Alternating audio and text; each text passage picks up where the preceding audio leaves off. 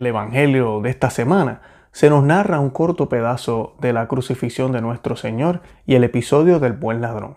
Y nos hacemos la pregunta, ¿realmente tenemos temor de Dios?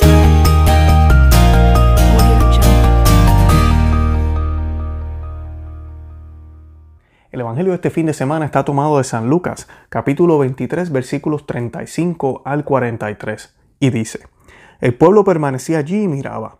Sus jefes burlándose decían, ha salvado a otros, que se salve a sí mismo si es el Mesías de Dios el elegido.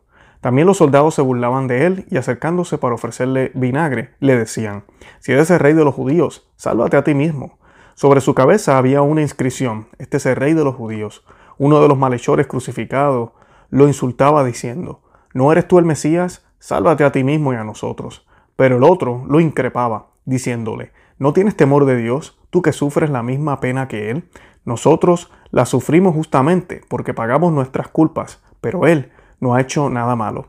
Y decía, Jesús, acuérdate de mí cuando vengas a establecer tu reino. Él le respondió, yo te aseguro que hoy estarás conmigo en el paraíso. Palabra del Señor, gloria a ti, Señor Jesús. Bienvenidos a Conoce, a y de tu Fe. Les habla su amigo Luis Román. Y el Evangelio de este fin de semana me parece excelente porque el temor de Dios es una de las cosas que se ha perdido dentro del grupo, ¿verdad? Del, movimiento cristiano, de todos los cristianos del mundo. Eh, pero yo que soy católico, pues vamos a hablar de la Iglesia Católica. Y dentro de la Iglesia Católica se ha ido perdiendo esto del temor de Dios. Este lenguaje donde siempre se habla del amor y que Cristo es misericordia y que Dios es amor. Todo muy cierto, Dios es amor y lo dice la palabra de Dios. Pero este, este título, este, esta cosa que debemos tener digo cosa, pero mejor dicho sentimiento o actitud que debemos tener hacia Dios, temor de Dios, está, está siendo un poco, no, no, tiene popularidad. Para muchas personas es como contrario a lo que estamos diciendo. E inclusive hay movimientos dentro de la iglesia que quieren cambiar ese término, temor de Dios, por respeto por alguna otra palabra, que ya eso perdería el fin. Y hablando brevemente del temor de Dios, el temor de Dios no es temerle a Dios, no es tenerle miedo a Dios. No se trata de eso para nada. Y el temor de Dios es algo que tenemos los cristianos confirmados, los cristianos que tenemos los dones del Espíritu Santo. O sea que el temor de Dios no es para los malos. Y eso lo podemos ver, aquí en la lectura. Vemos a Jesucristo crucificado y como siempre nos los narran y como vemos en las pinturas tenemos un ladrón al lado izquierdo y otro al lado derecho. Y uno está retando al Señor. Esta persona no le tiene miedo a Dios y miedo, temor, ¿verdad? No le tiene respeto y empieza a decirle, si tú eres el Mesías, sálvate a ti mismo y sálvanos a nosotros. Y tenemos al otro que le dice, ¿no tienes temor de Dios tú que sufres la misma pena que Él? Le dice al otro ladrón.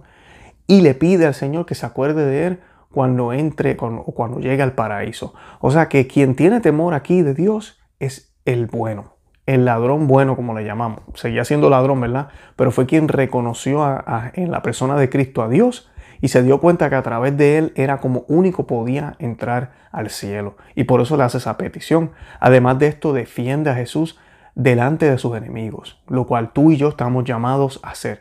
En lo que hemos hecho aquí en el canal, sea con quien sea, sacerdote, obispo, el papa se ofende a Cristo, eh, el protestante, el ateo, el familiar, el hermano, el compañero, cualquiera que se meta con nuestro Señor, Tú y yo como cristianos tenemos el llamado de defender a Cristo. Y defender a Cristo no es solo defenderlo de insultos, defenderlo del maltrato en la liturgia, del maltrato eucarístico, de la forma en que ese mal trata al Señor en el santo sacramento del altar, de las misas mal celebradas, de las confesiones mal escuchadas, del sacerdote que no vive una vida sacramental, del laico que es hipócrita, del adúltero, de las personas que no les interesa realmente cambiar y viven su fe solo por costumbre.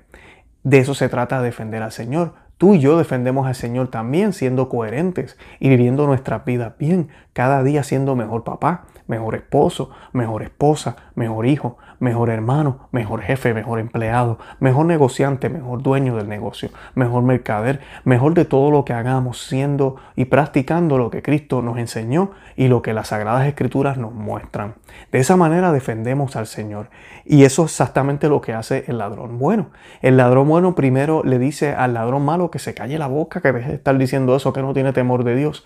Y además de eso, él asume esa posición y se da cuenta de que el Señor necesita ser reconocido delante de todos. Y qué mejor manera que dar testimonio de fe. Una palabra como esta o una acción como esta habla más que un discurso elocuente bien dado.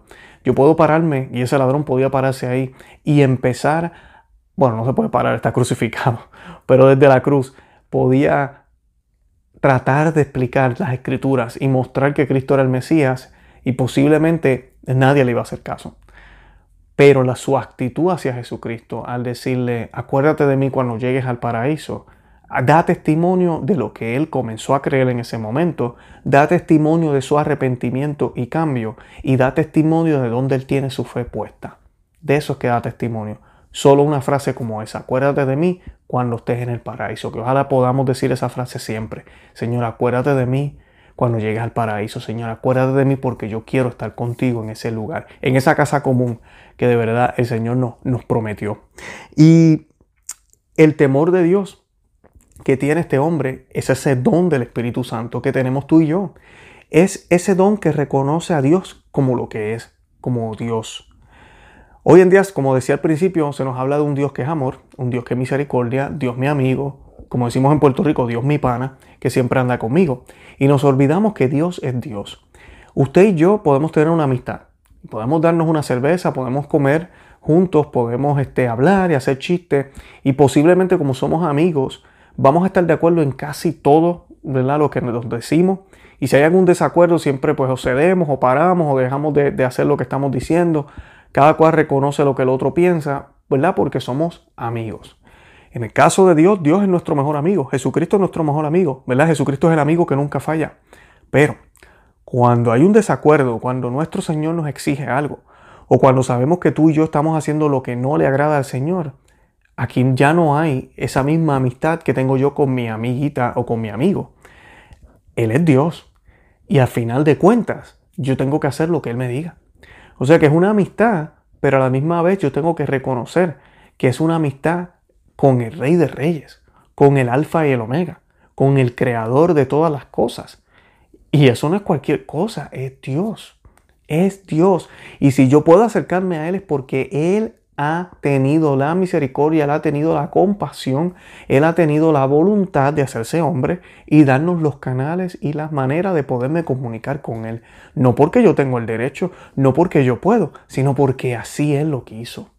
Por eso es que puedo acercarme a donde Él. Por eso es que puedo decirle a Dios Padre. No porque yo nací hijo y nací criatura de Dios, entonces puedo decirle Padre a Dios, no. Yo le puedo decir Padre a Dios porque soy bautizado, porque he sido confirmado, porque pertenezco al cuerpo de Cristo y Cristo es hijo de Dios y por ende al yo ser hermano de Cristo puedo ser hijo de Dios también. Entonces puedo decirle Padre a mi Dios que está en el cielo, pero sin olvidar que eres Dios y eso es el temor de Dios. El temor de Dios es reconocer que su autoridad está por encima de la mía. El, temor de Dios es reconocer su poder, su gloria. Es reconocer que yo sin Él no puedo, pero Él sin mí sí puede. Él no me necesita. Aquel que me creó, ¿verdad? Sin mi ayuda, sin mi voluntad, no me puede salvar si yo no me lo propongo. Eso sí el Señor no lo da. Pero el Señor realmente no me necesita. Entonces yo tengo que mostrarle ese respeto a Él. Tengo que tener en cuenta eso y eso es el temor de Dios. El temor de Dios es un don de Dios y es un don que tú y yo estamos llamados a pedir. Porque si usted no tiene el temor de Dios, usted no va a defender a Dios cuando sea necesario.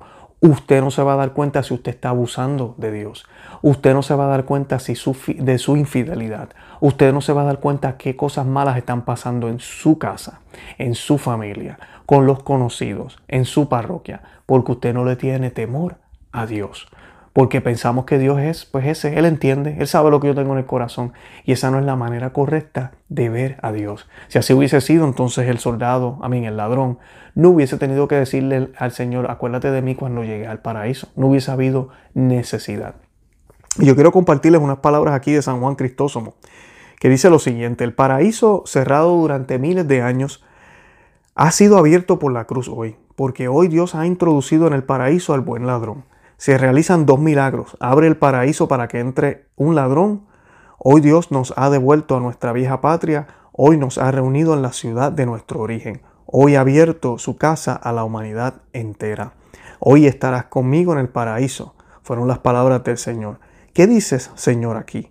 ¿Estás crucificado, clavado y prometes el paraíso? Sí, para que aprendas cuál es mi poder en la cruz, porque no fue resucitando a un muerto, dominando la tempestad del mal, del mar, echando demonios, sino crucificado, clavado, cubierto de salivazos e insultos, burlado y ultrajado, que ha podido cambiar la situación espiritual del ladrón para que veas los dos aspectos de su poder.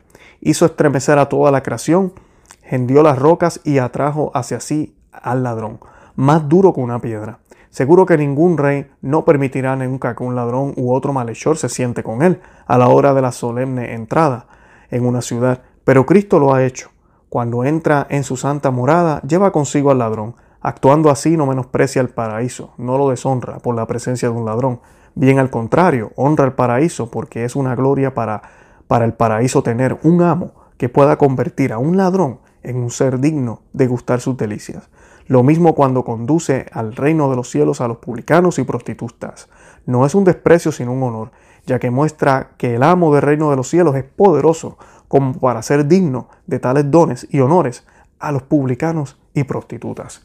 Wow, hermosas palabras de San Juan Cristóstomo. No nos olvidemos de eso. Debemos cooperar con el plan de Dios, porque para Dios nada es imposible.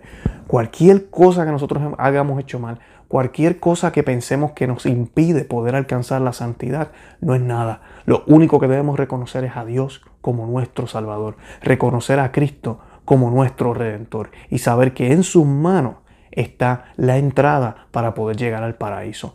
De eso se trata el temor de Dios. De eso se trata el respeto que queremos tener hacia Él. De eso se trata la humildad que debemos tener nosotros de servidores. De no pensar que somos iguales a Él. Él es Dios. Él es Dios. Pero Él quiere y me trata como su hijo. Y me ama como su hijo. Entonces yo debo actuar como tal. Bueno, los invito a que visiten nuestra página web conoceamevivetufe.com, que se suscriban a nuestro canal aquí en YouTube y que nos sigan también en Facebook, Instagram y Twitter. Además de eso, también estamos en las aplicaciones de audio de podcast si desean mejor escucharnos.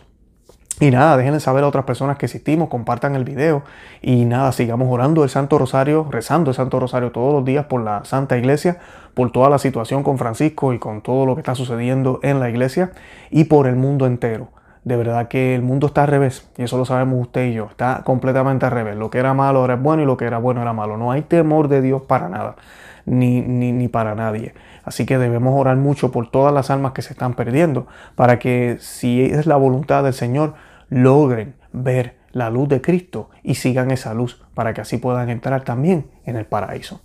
Bueno, los amo en el amor de Cristo y Santa María, ora pro nobis.